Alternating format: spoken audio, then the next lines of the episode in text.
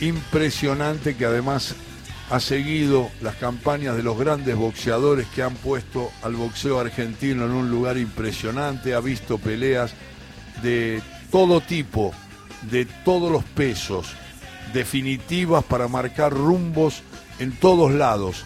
Y cuando escribía en el gráfico como Robinson, nos deleitaba con esas peleas de Monzón, de Muhammad Ali, de tantos y tantos extraordinarios boxeadores y voy mezclando nombres, pero vuelvo a Roquiño, vuelvo a Horacio Acabalo. Querido Cherkis Vialo, Cherkis, Acabalo tiene un lugar muy alto entre los campeones de Argentina de boxeo, pero muy alto, ¿no? Sí, tiene un lugar muy alto porque Primero que fue el esfuerzo absoluto del sacrificio personal. Eh, todo es todo todo eh, la suma de, de, todo cuanto logró fue su esfuerzo. No era técnico, no era técnico. Era muy inteligente, probablemente de lo más inteligente que vi sobre el ring. Era zurdo, pero cambiaba la guardia, cambiaba los ritmos y administraba con el reloj él miraba el reloj del estadio y entonces hacía apertura de cada round a un ritmo, después descendía del minuto 1 al minuto 2, comenzaba a acelerar un poco en el minuto 3 y cuando faltaban 15, 20 segundos para terminar la vuelta la cerraba que el público se ponía de pie. Claro, claro, claro. Eh, está hablando Cherkis Vialo de Horacio Acabalo, que ayer hubiera cumplido 88 años. 88 años y se fue en, en, septiembre del, de, este año, ¿no? Sí, sí. Su, su, su cuerpo nos dejó el 14 de septiembre. Claro. A la sazón día del boxeador. Pero Roquinho, lamentablemente, este, se había evadido un poco de las cuestiones del, eh, cotidianas, se había perdido un poco durante los últimos años y vivió al conjuro del calor de una familia extraordinaria que él supo formar y de unos conceptos este muy muy muy itálicos con respecto del capo familia, las obligaciones, la mesa, en los chicos, el trabajo, ah, la preocupación y el futuro, porque debo decirte, Apo, que así como muchos boxeadores se gastan el dinero que ganan con el boxeo, sí. a Caballo es el único caso que yo conozco en 61 años de profesión que multiplicó el dinero después del boxeo. Mirá. Porque mientras boxeaba, iba invirtiendo en negocios de una gran visión. Por ejemplo, fue uno de los primeros en tener cadena de tiendas de ropa deportiva. Y fue el segundo fabricante argentino de una marca de calzado deportivo. Claro. Qué bárbaro, qué bárbaro. Este, y, y vos decís, bueno, pero esto lo hizo, este, lo hizo después del boxeo. Lo inauguró después del boxeo, pero lo iba teniendo previsto mientras boxeaba. Era un hombre digno. Fue mi único amigo, diría amigo en el sentido de, de darle rango, ¿no? Este Nicolino también lo fue. Claro. Tenemos amigos, amigotes, amigazos, este y tenemos gomías. Este fue un gomía porque compartimos con lectura, con el doctor Paladino, este, con algún otro boxeador eventualmente que venía a Buenos Aires para pelear, eh, con Paco Bermúdez, claro. que compartíamos invariablemente, cuasi como un acto religioso, la cena después de las peleas del Luna Park oh. en la Buenos Aires que permitía cenar después que se celebraban las peleas del Luna Par y había esta función trasnoche en los cines. Todo lo hacemos para cenar después, Cherkis, ¿o no? Todo, sí, y esas cenas eran espectaculares, porque era cena, eran cenas de amigos donde se prolongaba la noche. ¿Y las anécdotas del doctor Paladino, por ejemplo? Y las anécdotas del doctor Paladino, y las situaciones coyunturales de otros campeones, y que viene un extranjero o se presentó en el ring un norteamericano que pelearía el próximo sábado con Monzón. ¿Tenían un lugar elegido, Cherkis? Eh, deambulábamos, deambulábamos. Ah, por ejemplo, pero tirame dos nombres. De... los, locales, eh, los locales clásicos eran, si la pelea terminaba muy tarde, muy tarde, muy tarde, como para no andar moviendo taxis, sí. este porque no había... el único que tenía auto era Horacio y no lo movía. Eh, teníamos que ir... Si terminaba tarde íbamos a Corrientes 11. Ah, sí, sí. A la vuelta del Luna. A la vuelta del Luna. ¿Y si no se iban para el lado de Pepito, de, de Chiquilín? no, no, arrancábamos, no, arrancábamos para para la, la escopa, para ah, la, estampa, para este sí, sí. arrancábamos para Cosa Nostra. Luigi, Luigi iban a Luigi. Y Luigi, Luigi, un clásico, la cantina de David. David, ahí, claro, Jorge Sí, la cantina de David era más para para el día de la pelea, ahí fue donde, donde este, una vez que terminó la concentración Galíndez para pelear por el campeonato del mundo con Len Hutchins, sí. este, fue a almorzar a la cantina de David sabiendo que nosotros solíamos almorzar en la cantina de David, pero ese día no pudimos ir. Entonces fue con su grupo a comer a la cantina y a la noche se sentía horrible. Era la primera vez que un boxeador argentino iba a pelear por un campeonato del mundo en el Luna Par. En Luna Par estaba lleno. Era una cosa de loco. Había una expectativa extraordinaria. Este, lo acompañaba Bonavena, Monzón, toda una escolta en el vestuario. Y yo sentía mal, sentía mal, sentía mal. Y al final vino el doctor Paladino con buscapina y alguna otra cosa que no diera positivo en el López. Pero vos, ¿qué comiste? Hoy es el día de la pelea. A ver, decime a mí, ¿qué comiste? Al tiempo que decía, este tiene no a ajo, decía Paladino a lo que estábamos al lado. Claro, claro. Ranas comió. Oh.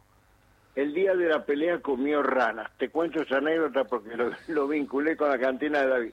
Y después había un después, había un después de la cena donde tomábamos café, la penúltima copa. Ah, claro. La penúltima copa. de eso podía ser eh, Caño 14 si estaba el Gordo Troilo, eh, especialmente con el polaco Goyeneche. El Tortoni, ¿no? No. No, porque era, eh, cerraba eh, antes, sí, sí. No, Horizonte. A Horacio le gustaba ir a un... Horacio era un gran este este mm, concurrente de restaurantes árabes. Árabes, sí, sí, sí. Le gustaba estar en el ambiente árabe. Una vez le pregunté, Horacio, ¿por qué recalamos siempre en Horizonte? Muy bien, todo, todo bárbaro, la sodalica, la, la música, el cantor sirio, todo fenómeno, pero ¿por qué venimos siempre acá?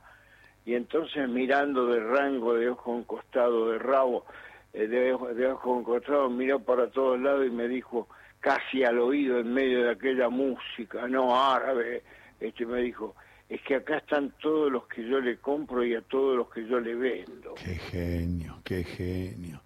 Sí, ese Estaban sentido. distribuidos en la mesa, cosa que el hombre hacía relaciones públicas al tiempo que pedía su clásico champán, su infaltable champán, gran bebedor de champán una vez que se retiró del boxeo. Está hablando eh, de Horacio Acabalo, Ernesto Cherquis Vialo, es un placer en todo con afecto y, y recordando eh, eh, se me ocurre, para la gente que no es especialista en boxeo, que 12 años después del título logrado por el enorme Pascual Pérez, después le voy a pedir una definición, eh, Ernesto, te voy a pedir que se impone a caballo a un japonés en Tokio, en la pelea por el título Mosca, lo logra a caballo, que el, japonés queda en la memoria popular como la menciona cualquier japonés en esas cosas que hacemos los que estamos locos y los, los, fanas del boxeo, del fútbol hacemos esas cosas, todos los japoneses se llamaban Takayama. Claro, porque hubo un corto publicitario a raíz del circunstancial rival de Acabalo, porque Acabalo se fue en enero, escucha Apo, viajó en enero para pelear con Hiroyuki Eviara. Evihara, exacto. Exactamente. Al llegar a Tokio, a los dos o tres días, Eviara se lesiona haciendo este bolsa. Entonces, como el título estaba vacante, Eviara era el número uno, a caballo era el número dos y Takayama era el número tres, la Asociación Mundial de Boxeo, teniéndolo a caballo en Tokio y teniendo el rival que le correspondía al turno, el número tres, le dio la pelea válida a Takayama con la condición que quien resultare ganador tenía que darle una pelea directa y antes que nada a Hiroyuki Eviara. Por tal razón, luego que a caballo épicamente le ganara a Takayama y una agencia de publicidad entró a meter todos los tintoreros Takayama mentiroso, Takayama mentiroso. En fallo dividido, Cherkis. En fallo dividido, pero fue una cosa extraordinaria lo que pasó esa noche, porque el fallo dividido logrado para un visitante jurados este, este un argentino, un japonés y un neutral. Y un árbitro norteamericano, Nick Pop, que estaba radicado en Pearl Harbor, era un oficial de la Marina norteamericana que había, el, el hobby del tipo era ser árbitro de boxeo. Entonces dirigió la pelea de a caballo, pero habré de darte un dato que te va a sorprender aún más. A ver. Fue el árbitro de la pelea con la cual Pascual Pérez, el 24 de noviembre de 1954, ganó el primer campeonato mundial para la Argentina, también en Tokio, y frente a un japonés que se llamaba Yoshio Shirai. Shirai, sí. Y el árbitro fue Nick Pop. Y en la pelea de a caballo, el árbitro fue Nick Pop. Y en la pelea de Nicolino Loche, dos años después, frente a Paul Takeshi Fuji, lecture que ya tenía un poco más de gravitación en la Asociación Mundial de Boxeo, ¿a quién pidió? ¿A quién? A Nick Pop. mirá vos, mirá vos. O sea que un árbitro radicado en Japón de origen norteamericano fue el árbitro de los tres títulos, los primeros tres títulos mundiales que tuvo la Argentina. Qué bárbaro. Qué bárbaro, esas coincidencias que se dan mucho en la historia del boxeo y que Cherkis Vialo, que está charlando con nosotros, ha dado cuenta. Pero acá estoy viendo que en el puntaje oficial de esa pelea de a caballo, estamos hablando, el, el, el primer juez le dio 73 a 69, el segundo le dio a Takayama 70, 71 a 70 por un punto. Sí. el otro lo dio amplio. Y el tercero, el que sería el... Eloy González. Eloy González, 74 para Caballo, 67 para Takayama. O sea, una victoria muy clara parece, porque el único que le dio un punto a Takayama fue el japonés. Así es, el japonés se la dio al japonés, el argentino se la dio al argentino y el neutral se la dio a Horacio. Se la dio a Horacio por amplitud, porque ahí Por es- amplitud. estamos hablando Además- de siete puntos. Sí, y además estamos hablando de algo que afortunadamente fue abolido en el boxeo, que es la, la duración de los combates. Estas Claro. eran peleas a 15, 15, rounds. 15, capo. 15. Claro, claro, claro, una 15 locura. rounds, son tres rounds de pelea por un round de descanso, por un minuto, tres minutos de pelea por un minuto de descanso. Sí, claro. Son peleas de 45 minutos en los que hay que sobrellevar cansancio, lesiones, herida, pérdida de la energía, replanteo de la estrategia, potencia, Uh, claro. velocidad, imposible. Claro, hoy, hoy Monzón a 12 rounds sigue siendo campeón del mundo. Ah, pero no a 15. Pero no a 15, porque la novocaína le duraba hasta el round 12 barra 13 y tenía que salir a apurar en el último segmento. Eh, él tenía que infiltrarse porque tenía las manos literalmente rotas. Entonces había que infiltrarlo antes de la pelea entre dedo y dedo, a la altura de los nudillos, en el hueco que queda entre un nudillo y otro. Por lo que usted contó, Cherkis, la primera defensa de Acabalo es el 15 de julio del 66 en el Luna, porque enfrenta ahí a Hiroyuki Ebihara, a quien lo derrota, en este caso, en 15 asaltos, defiende la corona y la defiende bien a caballo, porque es decisión unánime. Sí. En esa no hubo división. Era muy difícil, era muy difícil para los jurados no sentir la presión de la leonera, como le llamaba Gatica al Luna, ¿eh? Eh, ahí ah, eh, ah, ah, el Luna Par era muy pues, eh, los tipos tienen un minuto para hacer la tarjeta no y entonces vos sentís que el que está atrás el que está al lado el que está en la popular el que está en la especial el que está en el ringside se levanta y aplaude porque además eran rounds eran rounds este cautivantes lo que realizaba Caballo con Eviara recuerdo todas las peleas de Caballo.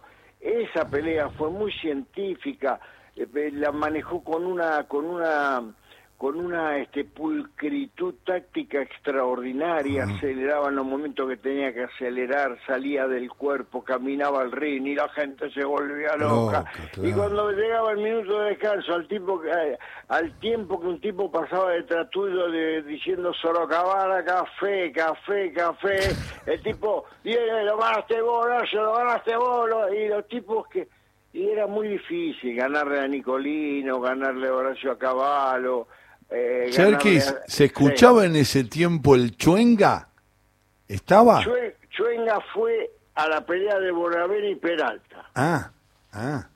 Ahí el día que hubo récord de público apareció Chuenga en la popular, pero lo detectamos en la especial. Digámosle a los jóvenes, que a lo mejor no lo escuchan. Hay que explicar todo, ah, pues tenés que explicar quién fue Caballo, quién fue Viara, quién era el Luna Par, y, ahora tenemos que explicar quién fue Chuenga. Chuenga, por ejemplo. dentro de unos meses explicaremos quién fue Gardel. Exactamente, pero digámosle a la gente que Chuenga iba con un puñado de caramelos masticables y te los daba así y vos le dabas una guita, pero no, no era una cosa acordada ya. No. Era como, y el tipo gritaba un clásico chuenga. Y te tiraba los, te, tiraba los, los caramelos. caramelos envueltos en papel blanco, manteca. Ajá. Te los tiraba desde 2, 3, 4 metros, vos los tenías que agarrar. Claro. Él iba con una bolsa. El chuenga viene de una traducción de del inglés de, de, masticable, ¿no? Claro. Chewing gum, chewing gum. Chewing gum, exacto. Y además iba con un pullover que en esa época era una osadía, pullover con rayas horizontales, hasta que agarró algún sponsor, ¿no? Un Sporlandia, creo, alguna vez, ¿no? La segunda defensa, Cherkis, de, de, de Acabalo es con Efren Torres, el, el Azteca, ¿no? Esa fue la más esa fue dura porque le metió un corte en la cara muy grande. y lo tiró. Ah, uh. Esa fue dura, pero todo, esa tiene una linda historia de que te va, a ver. esa tiene una linda historia que te, que a lo mejor puede este, ejemplificar lo que intenté decir antes respecto de cómo a caballo preparaba su futuro mientras consumaba su presente. Ajá, ajá. Porque los campeones cobraban un porcentaje de la recaudación, minga de derechos de televisión. Había que ir y comprar la entrada física. Los clientes del ringside ya eran fijos. Había un, un 8, un 10, un 12% de personalidades, este, eh, abogados, jueces, este, comerciantes, industriales, este, que ya tenían sus lugares para todas las peleas era como un abono. Los tipos iban a ver cualquier pelea, pero era sábado de la noche en una par, con la mujer vestida de fiesta y el tipo con traje y corbata. Era ritual, ¿no? Era un, rito. ritual. Era un ritual.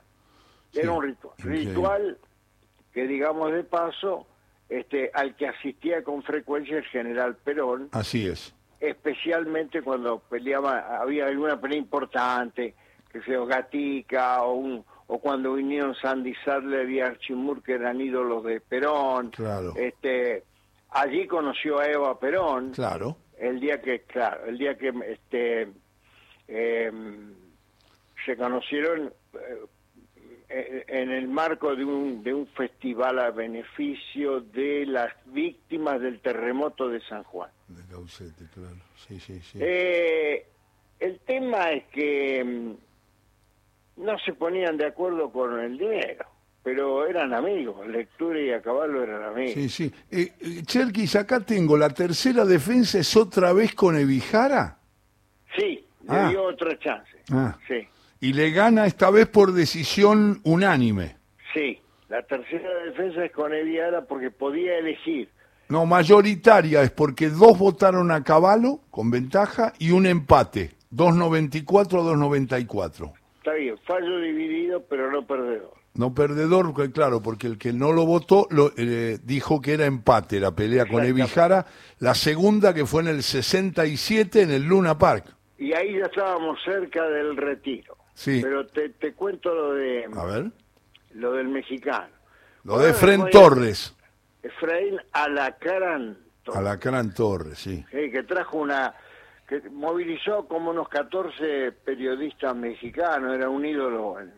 Además hay que pelear con los mexicanos, ¿eh? Mami, Bravos. aguantan todo y te tiran y están muertos y siguen tirando y están heridos y siguen tirando y caen y se levantan y siguen, es una cosa impresionante. La cuestión es que tiene que intervenir Ernestina de Lecture, Ajá. la dueña del Luna Park, La tía de Tito.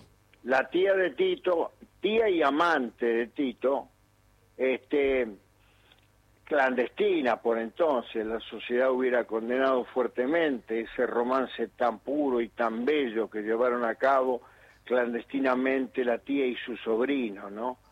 Este, la tía Julia me hace acordar a Vargas Llosa, ¿no? Tía Julia Este, escribidor. el tema es que le dice, a Caballo le dice a Ernestina que fue el único boxeador de miles de boxeadores con el que hablaba Ernestina de Lecture. Sí. El único boxeador con el que tenía relación verbal era Horacio Caballo. Creo que una vez lo retó a Galíndez, la señora. Creo que una vez sola, pero después no tenía relación con nadie con eh, a caballo tenía una relación fluida. No me consta que ha- puede ser que haya hablado con Galíndez, pero negocio, tratar un negocio fue la única vez que trató un negocio con un boxeador y era el único boxeador al que le permitía pasar a su oficina, intercambiar ideas y. La cuestión es que la bolsa no podía ser más de el 20% de la recaudación y los campeones ganaban por lo general el 30% de la recaudación. El 20 era para el retador, el 50 para el UNAPA. La cuestión es que a caballo encuentra una fórmula. Dice, Ernestina, creo que tengo la solución para que yo cobre lo que cobra un campeón. A ver, dígame. Era una mujer inteligentísima. Ernestina era una, una mujer bella e inteligente, inteligentísima para los negocios, inteligente para para las eh, inversiones, para, bueno, este esas butacas que usted tiene en el depósito del Luna Par ahí enfrente, esas que re- ref- reformuló, esas que cambió, ¿qué va a hacer con esas butacas? Y Ernestina le dijo, no, no están ahí, no sé, no, no. Bueno, hagamos una cosa. Si yo le gano a la, a la Caran Torres, usted me paga con las butacas viejas. Me paga el 20% de la recaudación y me da todas las butacas viejas. Y si yo pierdo con Alacarán Torres, usted me paga el 15% de la recaudación. Y entonces Ernestina le dijo, pero yo estaría feliz de poder eh, venderle las butacas. A Caballo hablaba de regalarle las butacas y la tía hablaba de vender las butacas. Bueno, no importa. La pelea fue cruenta, fue terrible, fue dramática, fue tuvo suspenso, tuvo emoción, tuvo una hemorragia que no paraba en la ceja derecha, el cuerpo manchado de sangre, la lona eh, teñida, la gente de piel, una par vibraba, llegó finalmente con suspenso el fallo del ganador, subió Norberto Fiorentino, el anunciador del ring, fallo de la pelea, tarjeta del señor tal, pim, pim, pim, pim, ganó a caballo. Así es. Entonces lo subieron en andas y lo pasearon por todo el ring y se paró a hablar con Cafarelli, con García Blanco y le dio la mano a todo el mundo que pasó por su camino y llegó y, y, Paladino apuraba, vamos que hay que coser, hay que coser esa ceja, vamos para el, vamos para el vestuario, llegamos al vestuario, se sienta en la camisa, en el vestuario 40 fotógrafos 20 periodistas y llega Horacio Caballo. Se abren todos, se sienta Horacio Caballo, viene Tito Lectura detrás, viene Paladino con la cajita de cirugía para coserle la herida y qué sé yo. Y en el momento en que el doctor va a pasar la primera puntada después de desinfectar y se pone frente a Tito, le dijo, Tito, las butacas las vengo a buscar mañana o esperamos hasta el lunes mejor, ¿no? Qué lindo que era. ¿Qué se iba a olvidar, por Dios? Genio, genio, genio, genio, Cherkis. Muy bueno, muy bueno. Se retiró a caballo, lo estoy charlando con Cherkis Vialo en la tarde del sábado, el 11 de octubre del 68, con el título del mundo en su poder porque le había ganado a Evijara, como habíamos dicho. ¿Sabe cómo se retiró? A ver. Se estaba entrenando para pelear con un brasileño que se llama, o se llamaba Manuel Severino. Una pelea en el Luna. Bien, un rival accesible. Sí. A caballo estaba concentrado hacía guantes todos los días en el gimnasio de Luna Par y corría en la costanera. Terminó de entrenar y se fue para la oficina de lectura. Como era el único boxeador que tenía acceso, no tenía que ser anunciado ni nada, entró, se sentó frente a Tito Lectura y le dijo, Tito, le tengo que decir una cosa. ¿Qué pasó, Horacio? No peleo más. Uh. Pero sí, escúchame, está bien, pero mira que ya tenemos las entradas en venta, ya tenemos reserva. No peleo más, Tito. Me parece muy bien, le dijo Lecture. Ahora decime por qué. Porque me pegan pibes que antes no me hubieran podido pegar. Qué gran. Y yo, si me retiro con el título de campeón del mundo, cuando me muera voy a ser campeón del mundo. Pero si subo a rifar el título mundial, voy a morir como un ex campeón del mundo. El 14 de septiembre de 2022 murió como campeón del mundo. Qué genio. Y además le quiero agregar a esta evocación impresionante que hace Ernesto Cherkis Vialo, le pondría a esta última historia que contó Cherkis sobre a caballo la palabra de un gran periodista que Cherkis conoce a fondo, que es Emilio Laferranderí, el Beco. El Beco, sí. El gran Beco dijo alguna vez, aceptar el ocaso también es de grandes. Sí, pero aceptar el ocaso, ¿vos sabés lo que era Horacio con la guita? Terrible. Ah, no se le conoció la plata. Claro, claro, ¿no? Mientras boxeaba. Un día estábamos en el barcito Ringside de la calle Buchar. Se hizo en la quema juntando cartones para venderlos. Sí, sí. Es una historia fenomenal. Estaba, pero déjame que termino de contar esto porque después la arterioesclerosis me, me lleva a ah, una coordinación cognitiva. Escuchá. Sí había un barcito que se llamaba Ringside. Sí. Estaba más cerca de la esquina de la Valle, por la calle Buchar, que de la entrada principal del Lunapar. Estaba en esa cuadra, la cuadra donde está actualmente la entrada principal del Luna Park. Claro. Bien. Estábamos tomando café. Se tomaba café de pie. O sea, no, no había mesas, no había sillas. Había unas pocas banquetas y una barra de vidrio. Una señora que te cobraba por anticipado y te daba un ticket y un par de chicos que te hacían el café y te lo servían en esa bar.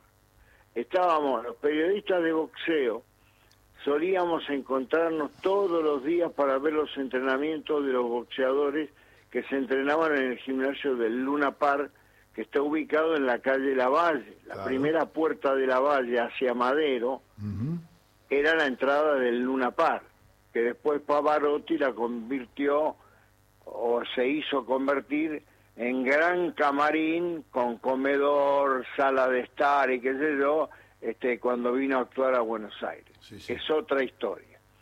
Estamos tomando café. García Blanco,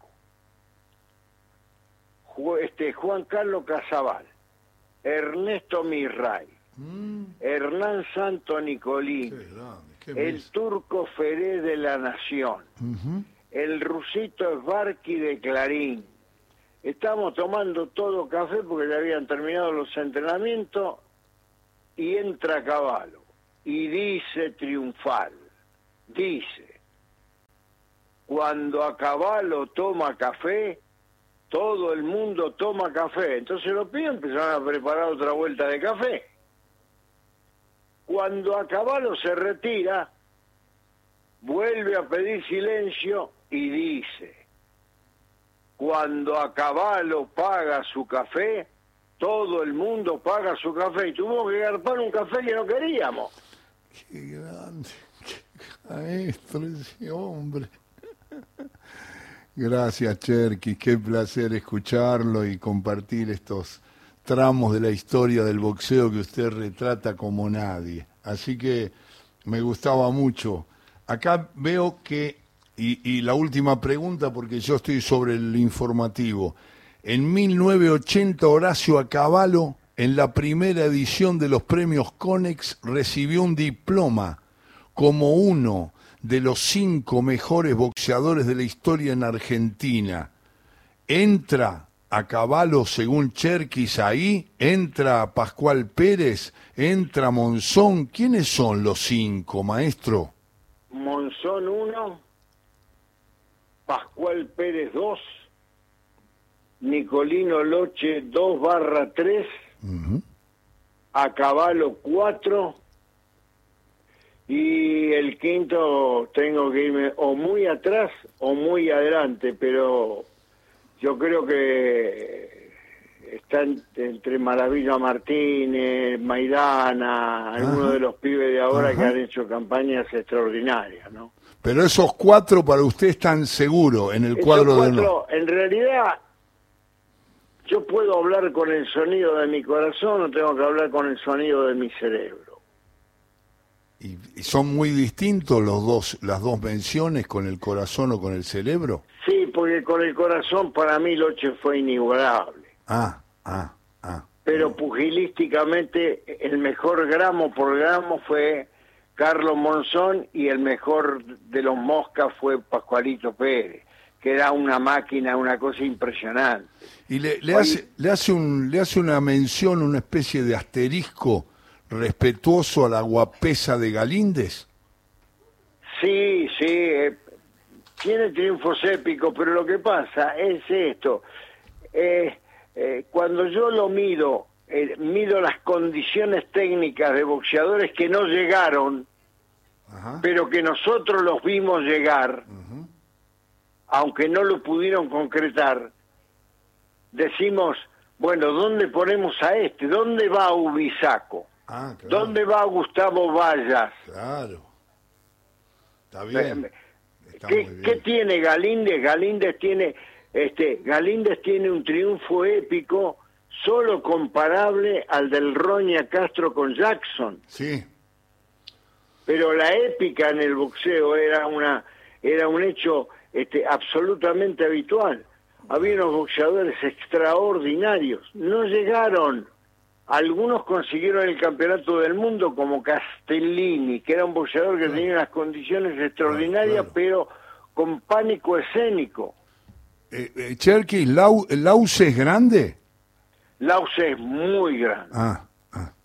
sí, sí. Lause, e, si Lause hubiera peleado en la época de Tito Lectura y promotor del Luna Park, no lo hubieran distraído y dilatado como lo hicieron porque Lause le ganó a campeones del mundo como Jen Fulmer y Bobo Olson y ah, sin embargo nunca le daban la pelea por el campeonato del mundo. Hoy Lause sería una figura entre los pesos medianos. Lause tenía grandes condiciones, pero ahora vuelvo otra vez a los rivales de Lause en la Argentina. ¿Usted sabe quiénes eran los rivales de Lause en la Argentina? A ver. Que nunca pelearon porque compartían manager. A ver. Ricardo Calicho y Rafael Merentino. Ah. Ah, no. Cuando esos subían al ring. bueno, pero yo estoy hablando de una historia antigua que vamos a aburrir a toda la juventud. No, no está aburriendo a nadie. Le mando un abrazo respetuoso como siempre y gracias por haber participado un tramo de esta tarde hablando de Horacio a caballo. Fue un gran placer, maestro. Chau, chau, Cherkis, gracias. Un abrazo fuerte. Chau, nos mejoró la tarde Ernesto Cherkis Vialo